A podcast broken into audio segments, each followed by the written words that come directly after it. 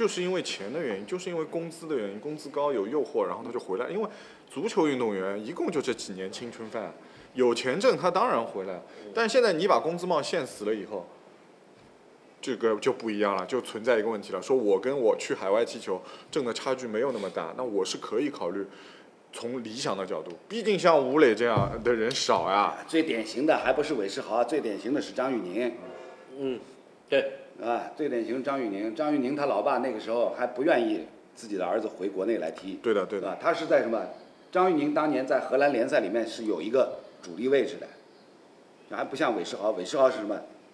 在在在在在葡超的俱乐部里面一直没有能够打上一线，啊，那，我们第二趴的内容呢，哎，就这样不知不觉的又开始了，啊，就这这个问题呢，其实什么是中国足球或者说中超联赛职业化改革走到今天，到最后，那那那那所有家各家俱乐部，从足协开始到各家俱乐部到投资人，全都逼到墙角，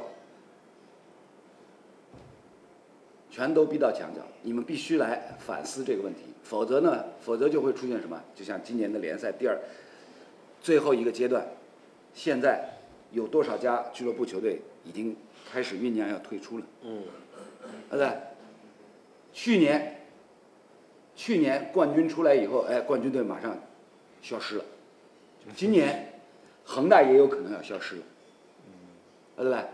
就再接下去啊，我就讲中超联赛，别说扩军了，别说扩军啊，等着缩军吧。没有有递补啊，已经是告知各家俱哎，乐部我知道，做好我知道，层层递补的准备对，我知。道，我知道，是吧？到最后呢，到最后呢，很有可能就是层层递补，到最后呢，说不定我们就变成了，比如说像 K 联赛，人家没有升降级的，嗯，是吧？像澳超联赛 A 联赛啊，英文缩写叫 A League，韩国联赛英文缩写叫 K League，啊，老赵老赵帮帮帮帮帮两位兄弟在在讨论过，要么咱们中超联赛也也顺顺应国际潮流，改名叫 C League。C 力，是吧？就是 K 联赛是没有升降级的，是吧？然后 A 联赛也没有升降级，是吧？人家不也是活得好好的吗？是吧？虽然人家人家这个联赛的规模相对比较小，是吧？A 联赛只有十个队，对，K 联赛只有十二个队，是吧？亚洲层面现在真正向欧洲看齐的只有 J 联赛，嗯，上中下三级联赛的一个架构，是吧？嗯，人家有基础呀。对啊，所以呢，咱们中超联赛职业化改革从最早甲 A 开始到现在也快三十年了，是吧？J 联赛最早跟咱们起步几乎是同一年，九三，对吧？人家比比我们早一年，早一年早一年，对吧？到现在大家都差不多是是快三十年了，整个的一个发展的路径、发展的一个脉络，大家一看，啊，J 联赛现在向欧洲看齐，是吧？它的这个上中下三级职业联赛的这样的一个体系，已经是很完整了。而且非常成熟人家的优秀球员出去去到欧洲了，不影响本国联赛的这个质量对和竞争力。，对，就甚至什么，甚至现如今呢，就是日本联赛呢，已经是那些在欧洲赛场打拼多年的那些老将，哎，纷纷回流。嗯，纷纷回流，是吧？比较典型的像内田笃人什么的，嗯嗯是吧？回流到日本国内的联赛，哎，又能够起到一个很好的一个传传帮带的一个作用，是吧？是吧？这些都是什么？我们可以来借鉴的。所谓他山之石，可以攻玉啊，是吧人家是个正向学。哎，是吧？我们这边呢，畸形的膨胀，呲泡泡，在泡泡越呲越多，对，人家是旅欧的老将回来，年轻人再出去再去闯荡，对，然后锻炼经验。我们呢是年轻的留在国内，然后老将出去，职业职业生涯末端的这个最后的辉煌留在欧洲。啊所以呢，就是我们我们目前啊，等于是什么？残酷的现实，惨淡的现实，把所有中国足球的从业人员都逼到了墙角，必须来回答这样一个问题。因为这个问题呢，不给出一个比较合理的一个答案的话呢，势必造成什么？我们的联赛玩不下去，是吧？现在回过头来看，最近几年，哎，退出的、解散的，烟消云散的多少家俱乐部，一个个都曾经是什么百年立下 flag，百年就不提了，百年就不提了，立下 flag，短期之内要跟恒大来掰手腕，啊对，嗯嗯嗯嗯嗯，权健还记得吧？华夏，啊，是吧？苏宁还记得吧？人家苏宁拿到冠军了呀，对对呀对呀，人家这 flag 可以拔掉了，没问题。是是是，就是拿到冠军，对吧？当然当然是是可喜可贺，但是拿到拿到冠军以后就结束了，搿只句哦，呜，自家就挖挖上去了，这句哦大是大得嘞，比这足球还大。所以呢，这个问题如果不解决的话呢，中国足球未来的发展，想都不用想，哎，想都不用想。那搿搿些辰光呢，也也想起来范志毅搿朋友当辰光讲一句话，这些人能踢不啦？他踢不了，没这个能力，啊。一句话了就勿讲了啊。对了，所以让你聊聊技术、技战术和用人。昨天比赛的技战术和用人，技战术和用人，呃，从中国队这个层面上来讲呢，目前目前啊能够用的这些这个这个这个国家队的人员，最好的人员基本上都上场了，是吧？上下来有啥人没上呢？就是打越南管用的，就郭天宇没上。不，你不要你不要这么说。这首先是什么？首先那首先大家看，昨天今天凌晨对越南队这场比赛数据统计啊，有有几个有几个这个数据统计的项目是能够反映问题的，比如我们拿到几个角球，角球比比对方少，对。对不对？临到结束好像是二对四啊，还是二对五啊？对啊，角球。就上半场上半场就开局阶段有过一个角球，嗯，是吧？嗯就是前点头球一蹭到后门柱吴磊，非常吃力的腾起在半空中，左脚伸起来硬往中间勾，哦，我看啊觉得还吃力着，对吧？啊，以往以往咱们说对付东南亚球队，高空轰炸，两边起球，但是我们现在两边起不了球啊，是吧？中中间也缺当年这样的前锋，对吧？老的名字翟彪、蔡胜，对吧？啊，王涛，再早刘海光，啊。王涛、这苏茂贞、啊，苏茂贞啊。是吧？甚至什么郜林啊、杨斌，啊，是吧？所以呢，从这个角度上来讲，哎，搿搿场比赛，搿场比赛阿拉不要再复盘了。都不满从前到中再到后就没有一个能让你看得过去的人，是吧？都复都复没啥复头，没啥复头。没就问题，大家其实都看在眼我里。觉伊拉比较关注的就是接下来规划球员到底怎么用，到底怎么用？不是你就把他当成中国球员用吧。不是这个问题，这个问题呢，其实我们节目当中啊多次探讨过。既然花了那么大的代价规划了，根本就全部爬上去呀，对不啦？那么侬侬不爬上去，侬算啥嘞？不必定怕用场呀。喂，我举个简单的例子啊，就比如像像像那拿这个英超作为作为一个参考啊，曼城是吧？嗯，曼城今年转会窗口当中，格雷利什对，格雷利什一亿英镑，现在在板凳上，可以想象不来，前几场表现还可以啊。对吧？嗯，你架不住人家福登表现更不不不，那是另外一回事。哎，最起码就格雷利什一亿英镑，老板曼苏尔球场一亿英镑啪啪出去，瓜迪奥拉侬看勿用不啦？还是本地户口。啊对啦，还是户口本儿，嗯是吧？我老板砸了一亿英镑，你刮掉了敢不用，让我一亿英镑那种 cost，是吧？大家想想，就一亿英镑把那些钞票哎堆起来，还是足够那个挂掉了马了里向的。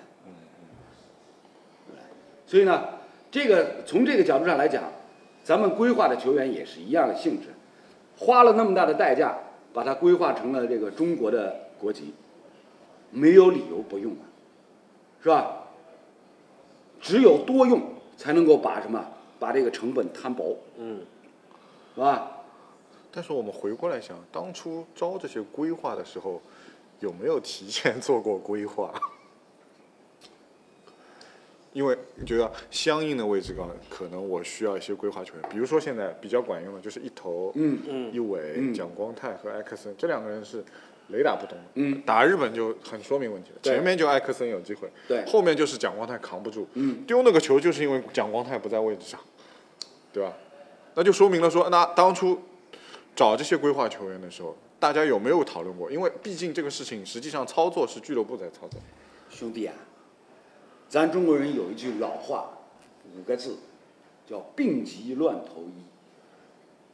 对，还有一句话，头痛医痛，脚呃这，呃头痛医头头，痛医头，脚痛痛医脚。就中国队就是不会进球，所以我们规划的人就是这些。中国队后防也守不住，所以我们就规划这个，知道了吗？所以这是有规划的，好吧？啊，真叫做啊就讲就讲上港奥斯卡已经代表巴西队踢过啥个美洲杯、世界杯，否则老早年伊归过来，侬晓得，晓得啦？啊，搿朋友搿朋友为啥为啥介急勿三要代表巴西队？伐？年龄又勿大勿了。哎呀，搿桩事体就勿要谈了。嗯，来来来，我们我们我们聊牛卡啊，我我们我们前面有有有有观众有球迷朋友啊，希望我们聊一聊这个纽卡。哎，纽卡呢这件事情也蛮好玩的。嗯为什么呢？这个消息传出来以后啊，就是大家马上看到这个纽卡的球迷啊，载歌载舞啊，这个像过节一样。终于，铁公鸡老板滚蛋了有钱了，啊！终于，我这个喜鹊军团也有钱了。我有我有个高呃高中同学，哎，他纽卡球迷很久了，就从从高中开始就是，嗯而且他基本上疫情以前每年都会去。嗯，然后今天早上他发了个表情给我，别的没有，就是钱。穷的就剩钱了，啊，这个英国媒体也是也是大肆炒作，就是一个啊，就是纽卡斯尔俱乐部新的老板，沙特阿拉伯主权基金人？嗯，基金的规模三千两百亿，嗯，就大家去数零啊，后头多少只零啊？一堆零三千两百亿，啊，是的，是的，因为今今那个今天早上有外媒出了一张图，然后排说对现在资产的。对，你看大巴黎算钱多吧？人家是点儿几，人家后面是鼻眼就是十亿 billion，嗯。然后人家那个上面是三百二十 B，三千两百亿美金啊，就是你一个百位数跟人家一个个位数，这个没得比的。你只是人家一个零头，零头当中的零头。而今天已经有人用那个这种足球游戏做了个虚拟动画，就是什么什么萨拉赫啊、C 罗啊、梅西啊、姆巴佩，全都是纽卡球衣穿。黑白条是吧？就 C 罗不用 P 啊，把尤文的队徽 P 掉就可以了。你随便标价啊，你随便标价，哥们儿不在乎。说到纽卡呢，众多的中国球迷对这支喜鹊军团呢，啊、也是有非常长久的这样的一个情节，嗯，是吧？因为呢，二十多年以前，当时纽卡斯尔联队在凯文基冈的率领之下，从英冠升上来，进入到英超，是吧？在整个英超赛场上刮起了一股青春旋风，是吧？当时那支纽卡斯尔联队也很也是大牌云集啊，是吧？阿兰希阿勒，兰希勒，对，是吧？然后法国的帅哥大卫吉诺拉，嗯，是吧？哥伦比亚的神锋阿斯普里拉，是吧？中场大将罗伯特里，是吧？还有做过背景的达比扎斯。啊，搿桩事体就就另外再谈，搿桩事体阿拉另外再谈，是吧？这这个就只能说明什么呢？说明当时纽卡钱还不够多，嗯，是吧？所以呢，在这个冰王子面前，达比扎斯被人球分过了一下，然后就一蹶不振，后头就这样这样听不起了，是吧？但是呢，毕竟人家纽卡斯尔联队二十多年以前也曾经哎火过一把，是吧？人家呢曾经招募过这么多优秀的球员，三十年河东，三十年河西，终于今天纽卡斯尔联队球迷，就像我们大元宝同学刚刚提到的，他那个朋友，开心啊，骄傲啊，我们俱乐部现在穷的只剩钱了。我那个朋友极端到啊，他微信名都叫纽卡斯尔。我有时候想找他有事情搜名字搜不到的，要搜纽卡斯尔出来了。这个呢，就是呃，引用啊，引用过去几年当中非常有趣的一个一个小的花絮的一个状况。三十年莱斯特城球迷，嗯，是吧？现如今呢，估计三十年纽卡球迷，呃，刚才跳出来二十啊八年纽卡啊球迷出来了，那就估计一下子会会会会如雨后春笋一般，蹭蹭蹭蹭蹭蹭，一个个摧残，啊，一个个摧残，啊。不过呢，话得说回来，老板有钱，接下来俱乐部需要做的工作非常的繁重。一，如何选人，嗯，是吧？二，选什么样的教练，是吧？甚至还有什么？就现如今，因为因为足球毕竟是一门生意，你选什么样的总经理，这个都非常的关键。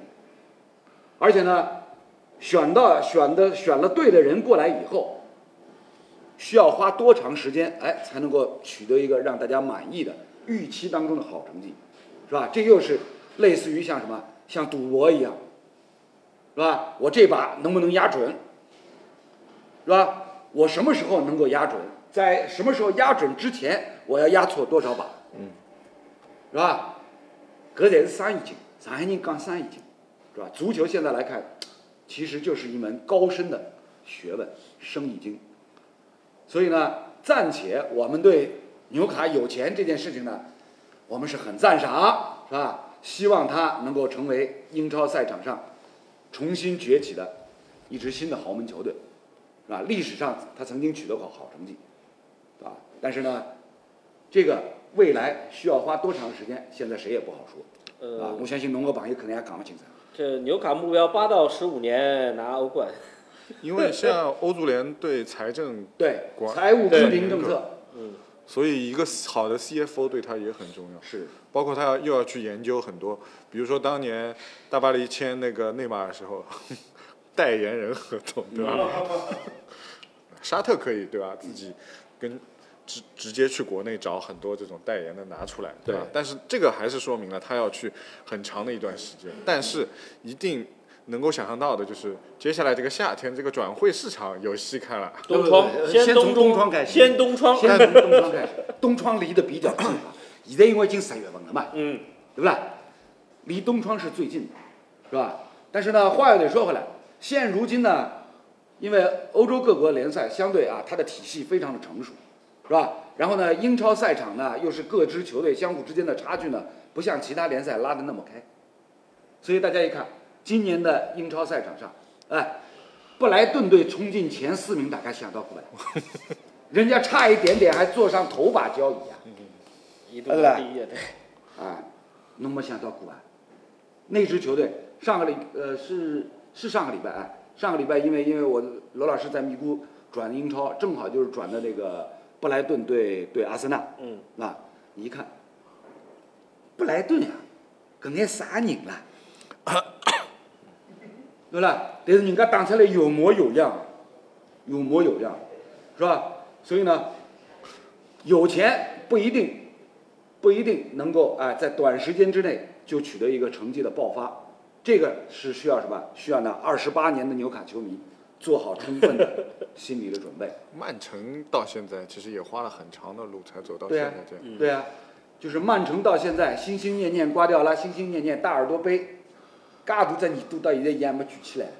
曼城，然后明，年他跟曼城的合同要到期了，嗯嗯，是吧？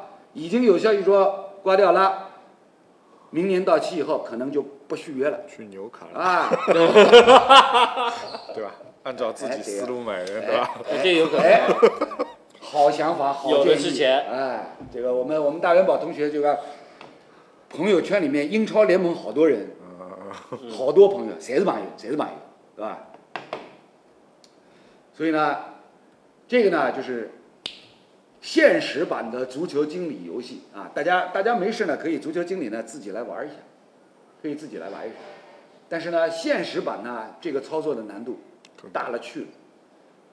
有太多太多你意想不到的情况会出现在现实版当中，是吧？这个的游戏毕竟只是一个游戏，只是一个模仿，只是一个模拟，是吧？跟现实状况是完全不一样的。哎，英超七姐妹，英超七姐妹们也正常啊，以前有过意甲七姐妹，现嗯在英超 Big Six 变成 Big Seven 也不是说不可能，是吧？也不是说不可能，是吧？就英超赛场上，大家回过头去看一看，最近几年，埃弗顿不也是在往这个方向在在在在蹦跶？嗯，虽然虽然是磕磕绊绊啊，但是最起码人家哎定了一个小目标，是吧？定了一个小目标，起码这两年稳步在往哎上。，然后呢，英超 Big Six 里面，一不小心就有可能有一支球队会掉下来，比如热刺，啊对吧？比如热刺？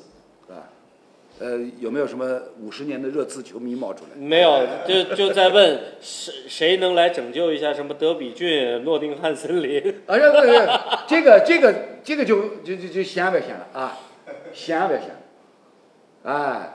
哦，德比郡啊，对啊、德比郡啊记得吧，是啊是啊，那辰光侬打是吧球崩我，侬眼睛呢我早上头吐出来，吃饭。啊要吃饭，对面对面坐两个英国佬，是吧？就是拿出来名片一个，哟，德比郡商务开发就是什么商务总监监啊？来，就当时光，当时光就是那我们我们元宝同学打电话，刘老师，刘老师前头天啊，到阿拉讲讲个欧冠，啪，眼睛呢我寻出来，帮两个英国人一道吃饭，就是德比郡的什么什么商务开发的经理，什么什么什么亚太市场的一个一个总监过来，谈啥事体呢？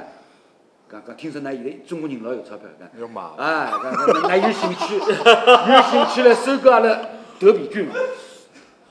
喏，就我一听，我我当时光我我头好我，我就我就想打人去了。我在屋里向困着栏杆，难得困着栏杆，把人眼睛拿我弄出来，是吧？后头我我只好我只好实话实说，帮英国人讲，呃呃就是就是哎，那个个想着想。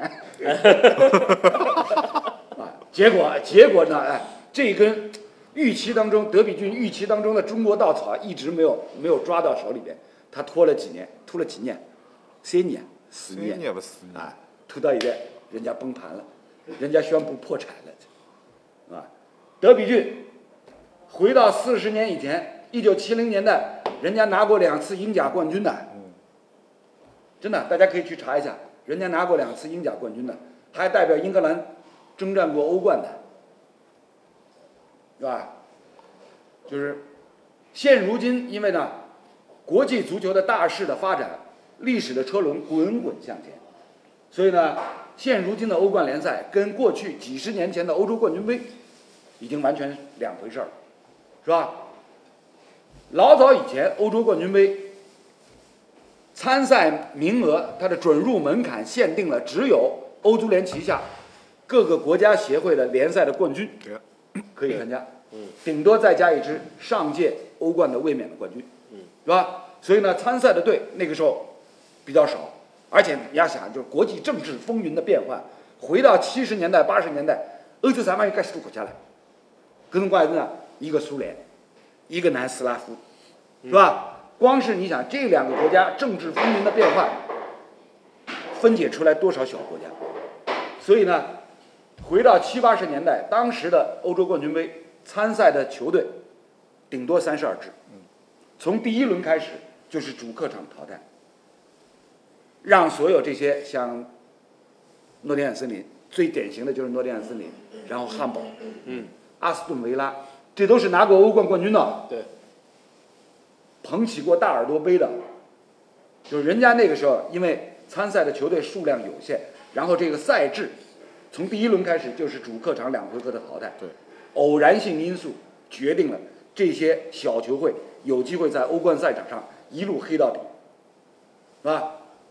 这个呢，以前以前罗老师节目里面曾经给大家介绍过，大家去查一下诺丁汉森林，人家牛逼到什么程度？两次，是吧？国内联赛冠军只拿了一次，哎，人家欧冠拿了两次，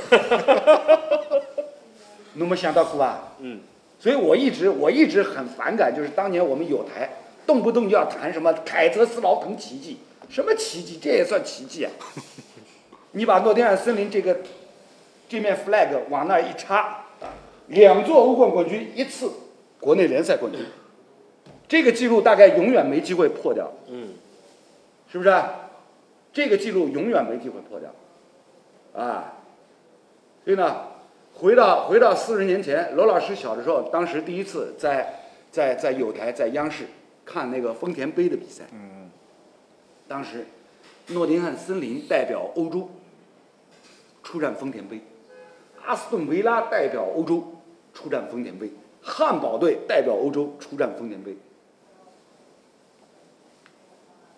这种场面，大家去脑补一下，你补不出来的。嘎巴个两子队啊好代表欧洲出来的。搿现在有种人听也没听讲过。啊是啦，对吧？然后再往八十年代当中数的话，你像，埃因霍温拿过欧冠冠军的，对，布加勒斯特星队拿过欧冠冠军，贝尔格莱德红星拿过欧冠冠军，红星是老牌强队，是吧？东欧球队历史上也就这么两支拿过这个欧冠的冠军，是吧？所以到后来，乌克兰那支基辅迪纳摩，嗯，能够打进这个欧冠的四强行列，简直是放卫星啊！因为他同时出了一批太优秀的球员，舍甫琴科、雷布罗夫，以后再也不会有这样的情况，真的。啊，不好意思啊，稍微绝对，大概率不能出现，对，前无古人，后有没有来者不知道。哎，大概率不太会出现，是吧？因为因为什么？因为现如今这个欧冠的联赛的整个一个赛制的改革，就造成了，强队永远强，强队永远强，是吧？然后有人说了，为什么有台说凯泽奇迹？因为他们不转英超，转过转过，转过的，转过转过，转过的。他们只转德甲。不不不。有台有台在上个世纪八十年代末，曾经是录像播出过当时的英格兰甲级联赛。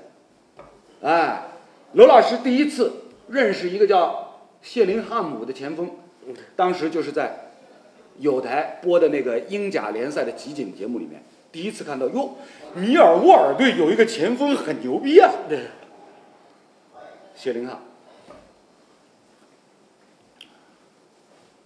有台最近也转过英超，不，有台有台嘛，有台嘛，这个后来一次转播英超嘛，是大概十几年前了，零三年还是零四年开始的。没有啊，我们手里出去过一次英超，你忘了？我们手里对，一九二零赛季啊，。不不，我说我说我说就是有台就是英超英超第一次转播有台嗯是零三年还是零四年开始？对对对对，零三年还是零四年开始的？当时用的跟我们跟我们是一样的这个信号，来自新加坡 ESPN 对 ESPN 的这个亚洲公司给的信号，然后有台一看，哎，哪摆了个播出信号，里向哪能有广告来？后来要求人家背了经常信号，好，人家背了个经常信号呢，就是拿广告拉脱了。那么原来人家就讲播出信号放广告搿只辰光段呢，变成黑场。嗯，所以呢，后来有台一看这个信号不符合我们的要求，人家又不要了，是吧？就搿种故事，阿拉阿拉肚皮里向交关，叫刘老师肚皮里向交关，对伐？阿拉阿拉元宝，元宝呢后头就讲不做不做这个这个这个现场的那个比赛的这个一个一个一个呃 floor manager 场地经理以后呢，啊改做这个版权买卖，实际上搿种故事阿拉两个人侪清清爽爽，阿拉两个人清清爽爽，你知道？搿里向老好白相，老好白相。是吧？搿也就是为啥就讲我们元宝对对这一次啊中中越之战现场的这个电视转播信号嗤之以鼻，应该应该，哎，搿帮朋友啦，介许多年数没进步的，侬晓得伐？真的没进步。历史浪向历史上第一次，那就这这个这个这个不是说人家坏话，这个是我们我们客观现实啊，有一句说一句，历史上第一次看到西亚国家在体育赛事的转播信号当中，能够达到国际一流水准。零六年亚运会开幕式，嗯，知道吧？零六年，二零零六年卡塔尔亚运会的开幕式，真的好，真的好。后头一打听，哦，人家的人家的导演团队，人家的制作团队是二零零年悉尼奥运会的开幕式的团队。呃有句讲句，卡塔尔的现在还是真的挺好，而且他肯砸钱。对，就刚我我印象最深的是有一年我们去卡塔尔看比赛，记得吧？嗯，人家你你去现场演播是四楼寻只房间拨侬，侬住辣里向，人家勿是的，人家球球门后面做了个圆的，你记得吧？两个人坐在这个圆桌后面，揪了揪门，对吧？豪华，那旁边是轨道摄像机啊。对，一圈，轨道一圈，啊，有点有点像像像像像美国那边这个电视台现场转播一样，是吧？可呢，就是美国人定的这个标准，对吧？我我举一个简单例子啊，零四年，零四年 NBA 中国赛第一次到上海，是吧？当时观察就是 NBA NBA TV 负责制作这个国际公用信号，嗯，在上海万体馆，万体馆我们都到现场去的。然后，然后呢，美国国内那场比赛的转播单位谁呢？ESPN。嗯 ESPN 自己又拉了两个集装箱的设备过来，在 NBA TV 现场的搭建的转播系统的基础上，他自己又建了一套系统。当时我阿拉侪看看了戆脱了，嗯，搿好像应该应该太奢侈、太豪华了吧，是吧？然后人家人家这个 ESPN 的这个转播转播评论席就在场边大地板，带了这台子出来。人家当时请的请的这个转播的嘉宾，罗老师跟一楠那个时候在现场，跟那位嘉宾还一块儿拍了一张合影。前 NBA 的名宿、著名中锋比尔沃顿，大家可以去查一下，卢克沃顿是他儿子。对。啊，就是那个时候，那个时候第一次看到啊，国际上像俱乐部是这么豪华、这么奢侈、这么砸钱、这么不计工本，开眼界，这个真是开眼界。啊，这个真是开眼界。美国人在体育转播上的确是不计成本，对啊，对啊，那人家商业广告也卖得好。啊，是是。你去过超级碗？啊超级碗中场广告一个要卖多少钱？超级碗，超级碗最近几年，电视转播每三十秒的这个广告费都已经涨到五百三十万美金了，老吓人啊！就看这个这个真是真是逆势，啊不不，现在很流行的一句话叫叫逆跌是吧？啊，这格格里巴格里巴我看个就在长津湖电影的票房，这个很多媒体用了用了一个字叫逆跌，是叫逆跌吧？大概是，呃，不好意思，应该记不清了，就讲超级碗的。超级碗美国国内的电视转播的三十秒的广告单价，只看见它涨，没看见过它跌。你知道吧？就包括最近两年，疫情肆虐之下，人家也是小幅有上涨，何老汉你们这搿搿帮阿拉春节联欢晚会一样哎，道理春晚，是吧？美国人春晚是吧？说说说说我们自己就是平常工作当中的一些一些往事啊，真的是蛮有趣啊。对你差点做了德比郡的 CEO。不不不，我倒没想过，就德比郡，我觉着跟我跟我距离老远的，你晓得伐？就我顶多是转播当中碰着搿支球队，碰着搿支球队，对吧？我记得一天他们找上来的时候，我只是以为说啊，我们因为后面有英超了，是不是帮他们多一个？我也没想到两个人开口就说你们要不要买我们？对啊，当时当时报的价码我都还记得很清楚啊，啊，六千万英镑呀，我不记得了，我已经不记得了，我记得我记得，我已经不记得了就。是那顿饭那顿饭，我们我们元宝兄弟硬把我拉过去，我唯一记得的就是就是对方开价六千万英镑啊，就可以把整个德比郡俱乐部给拿下来。现在可以讲了，对吧？你早点讲，你要被 打进去，商业泄密啊！不是已经过了解密期了是吧？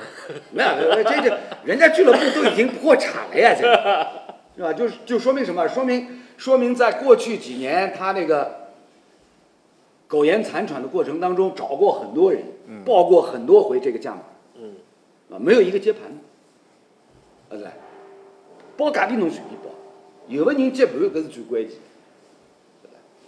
就大家评估下来，觉得就是没法接这个，对吧？就据说沙特财财团是先找了曼联，后找了阿森纳，最后才去找的纽卡。不，就这这个肯定就是说明什么？就是他觉得纽卡目前的估价，嗯，他觉得是比较合理的，是吧？然后呢，像曼联也好像阿森纳也好呢，哎，这个老板坐地起价，是吧？搿两天不是有有有有那个最新的新闻报道，就是 C 罗回归以后，曼联俱乐部的整个的价值，嘣，搿只棚头啪一记头就飞上去了，是吧？那么搿种辰光，你让格雷泽家族不坐地起价，没有可能的呀。那就不是他了。是吧？人家人家格雷泽家族动的脑筋就是什么？去年去年我从新英格兰爱国者把汤姆布雷迪挖过来，挖到我坦帕海盗队，是吧？立马拿了超级碗总冠军，是吧？我这支球队嘣在蹦到哪去？今年我把 C 罗挖过来，冠军有没有再说，但是最起码搿只蹦头已经起来了，嗯，晓得吧？搿只蹦头砰起来了，进了多少个球了？几场比赛进了多少个球？晓得吧？新的七号，新的曼联七号的球衣已经卖了多少件了？恩来？买不到。哎，不买不到是一定的，买不到是一定的，哎，外头倒闭交关。嗯，所以呢，这就是什么？这就是那我们所说的这个现实版的真人版的足球经理游戏，是吧？这里面呢，哎，大家有兴趣可以去了解一下的话呢，哎，你会发现里面内容蛮好玩，很有意思，很有意思。因为呢，我们我们这几个人呢，就常年累月接触这其中的一些巧开，一些好白相的内容，是吧？所以呢，隔了介许多年，所以呢，可以啊有选择的讲眼拨大家听听，啊，是蛮有劲。否则，否则我就要叫叫叫叫叫我们元宝，不就跟大家谈一谈，对吧？啊，如何去买英超了？俱乐部。买不起，如何去买英超的版权？也买不起。英超版权现在多少不晓得。不知道，无可奉告。所以呢，所有这一切，我们这么多年从业啊，经历过、了解过、听说过，是吧？感受到的是一些什么样的核心的问题？体育市场它的基础何在？有什么样的基础决定你玩到多高的一个高度？嗯，你知道吧？这一点呢，那又要回过头来说这个日本联赛。日本联赛刚刚提到了，跟咱中国这个职业足球的改革几乎是同时起步的，到现在差不多也是二十七八年，将近三十年，小三十年的这样一个时间，是吧？然后人家为什么从一片荒漠？日本因为历史上对足球他没有热情，棒球，棒对啊，他受他受老美的影响，日本的棒球对，是吧？就是英文缩写叫叫叫叫叫 MPB MPB Nippon Professional Baseball，日本野球职业联盟。野球职业联盟。日本野球职业联盟，到今天为止仍然是日本国内第一大的体育职业联盟，啊，但是呢，在这样一个强势的棒球传统的国家里面，哎，它的足球在三十年时间里面能够迅速的成长起来，并且一步一步走到今天发展成熟，三级职业联赛的规模架构形成，这中间有很多我们可以借鉴学习的地方。是吧？前面我们中场休息当中，是吧？两位兄弟也在也在聊，就是人日本足球，是吧？元宝说的，人日本足球联盟是吧？硬性规定你各家俱乐部球队工资的这个总额上限是吧？不能突破，这就是什么？这就是从制度层面上，从制度层面上，给你划定一个一个一个一个可操作的一个空间，给你立下一个规矩，立一个 flag，你要可持续发展。对，啊，这一点重中之重，最核心的问题。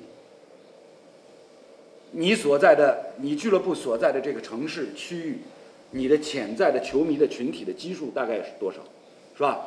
你俱乐部每获得一名球迷，大约成本是多少？嗯，啊，人家人家人家这个这个前期的功课准备工作要做到如此细致，阿拉做过来。而且人家在发展联赛的时候，就是一直就很重视，就是等于他从职业联赛设计的时候就考虑了青少年这一块。嗯就是刚才农港棒球，就是提到日本棒球，大家都知道甲子园。那嗯现在对，对吧？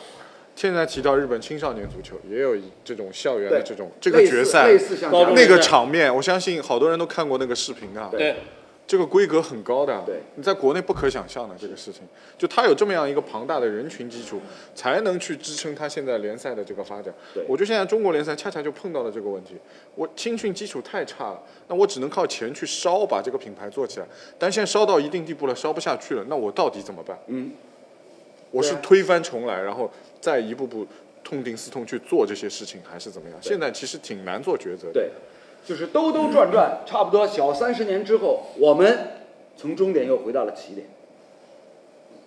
啊，这就像当年姜育恒那首著名的流行歌曲歌词里唱的：“终点又回到起点，到现在才发觉，才发现还是才发觉，错的啊，这个这个选择题对于目前中国足球来讲，实在是太难，实在是太难，真的推倒重建。真的继续往往往过去的那条路一直走下去，已经都烧死了，是不是？剩下没死的也已经烧的就是不成人形了。我我觉得主要还是就是说，因为你中国足球前两年金元足球已经把人胃口和期待调到很高的一个程度了，你要把它重新调低，实际上是一个很痛苦很痛苦的事情。而且现在青训实际上还是很大问题。我相信你经常跟谢辉、东东、陈耀东他们聊天，他们你也应该听得到，他们的观点是未来五年、十年这个青训还是不行。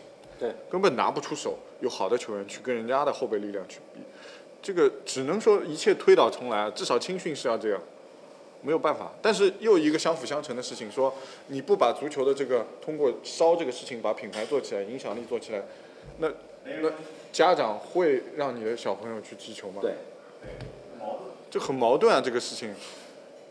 你你现你现在回想，实际上在中超这两年金元足球起来之前是一个什么期？就是那些足协高官被逮进去的最黑暗的那段时间，对吧？对然后后来开始有了恒大冒出来了，然后慢慢慢慢慢慢上去，才让现在这些一些家长、一些社会上对中国足球的印象开始慢慢改变。因为恒大拿了两个冠军，可能对足球印象又不一样。现在到这个点了，那你说他到底往哪儿走？很难啊。嗯，对，先先说日本啊，我观点日本，包括刚才那个也有也有观众在说，日本要感谢铃木一郎，嗯，但是我觉得川原三郎还是还还是比较重要的，对吧？人家的那五十年规划对，，当年日本足协的当家人啊，川原三郎，他定出来了日本足球的这个五十年发展计划大纲，对，是吧？然后定下的其中的一个目标就是五十年之后日本要拿世界杯的冠军。呃，女女足已经先实现了嘛，对吧？女足是另外一回事，再说。这个这个这个这个，毕竟发展的基础不一样啊，这个周边的这个发展的环境、竞争的压力也不一样，这个只这个能算作是孤立。对，这个是日本这边的。那么我们这边呢，足球归足球的，教育归教育的。对然后这个职业归职业的，业余的归业余的，青训的归青训的。就是想到哎，大家在在反思啊，这个东西搞不好原因在哪里？在没有青训。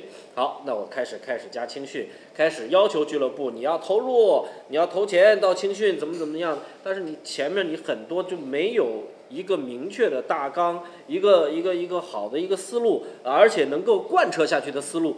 呃，我们的足协主席年年呃不能说年年变吧，届届有换，对，几年一换，几年一换。那么，那么他制定的这套东西，他能不能够按照是五十年的这个计划能不能延续下去？对他只能制定五年之内，我在任期内我执我我我执行能执行的东西，后续的人总归新上来一个人要要翻一翻，嗯，哎，我不能老按照你沿着你这条路走啊，我得有我自己的新花样啊。新官上任都要烧三把火，你前面烧过的都是不对的，只有我烧的这三把火才是三昧真火，啊，所以呢，这个问题呢，海英呢，往往一说到这个青训的话题呢，就非常激动，对，眼里是的的，侬看侬眼不自伤心啊，眼不自许凶，就关键问题是，呃，我们的教育部这个教育教育部门倒是一以贯之，从最早王登峰开始提出来说校园足球，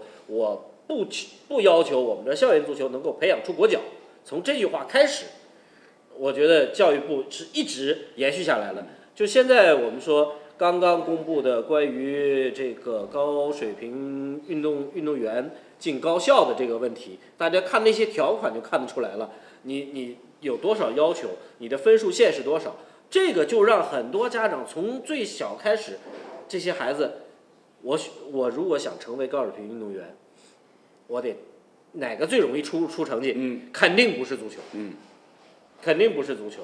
然后孩子如果真的这个这个成绩不好，我不可能通过足球改变他的这个上学的这个通道。那我宁可什么运动项目我都不练了，对我就专心去学习吧。对，所以，你就导致的最基础的、最大的一块人群你就没有了。我就是我我我觉得啊，现在最大的问题，我们之前有过讨论，嗯，就是最大的问题就是足协专业这个口和教育到现在没有很好的形成合力。对，不光是中央层面上，还有地方层面上也是这个问题。以我自己实际的例子来讲啊，我我儿子现在小学三年级，嗯，我今年想送他，现在不是双减吗？嗯，那我说学校有有没有足球培训班？我儿子的学校还算说是足球特色，然后我去问了，他说没有，只有校队。然后我问我儿子，我说你一二年级你们体育课上有教过足球吗？也没有。那你校队是哪里来的？我想问。那那那你是不是那那当然我理解他们，因为学校没有专业的这种层层次的教练，他很难去做这样购买服务啊，课们的设设计，但这就是这个问题啊，就是有购买服务啊。那是这就是问题啊！说学习就是足协专业层面和教育层面，现在到现在还没有形成合力。嗯嗯，我我那我你说我最后怎么选择？我只能把他送到社会机构去对，做两个完全不搭界割裂了系统，不说老死不相往来吧，嗯，但是最起码相互很警惕的看着对方。侬也是想到我这来挖墙脚，侬也是想伸手伸到我这来捞一杯羹，是吧？所以呢，这个问题，我们元宝兄啊，拿自己的小公子现身说法啊，大家一听全都明白了，是吧？这个问题如何来解决？这个问题解决不了，解决不了，是吧？用罗老师以前在咱们节目当中曾经提到过的很悲观的一个观点，哎，这一天我看不到了。好了，聊发聊发，哪能又聊回来了？一天兜回来都痛苦了，难过了，我死不了。难过呀？想送出去没地方离个。啊，今天今天我们我们那元宝同学啊，应罗老师邀请过来，对大家畅谈往事，聊得非常开心，是吧？沙家他也去过，干嘛也可以啊？啥家他都去过。如影随形。本节目由 Hi Three 特约播出。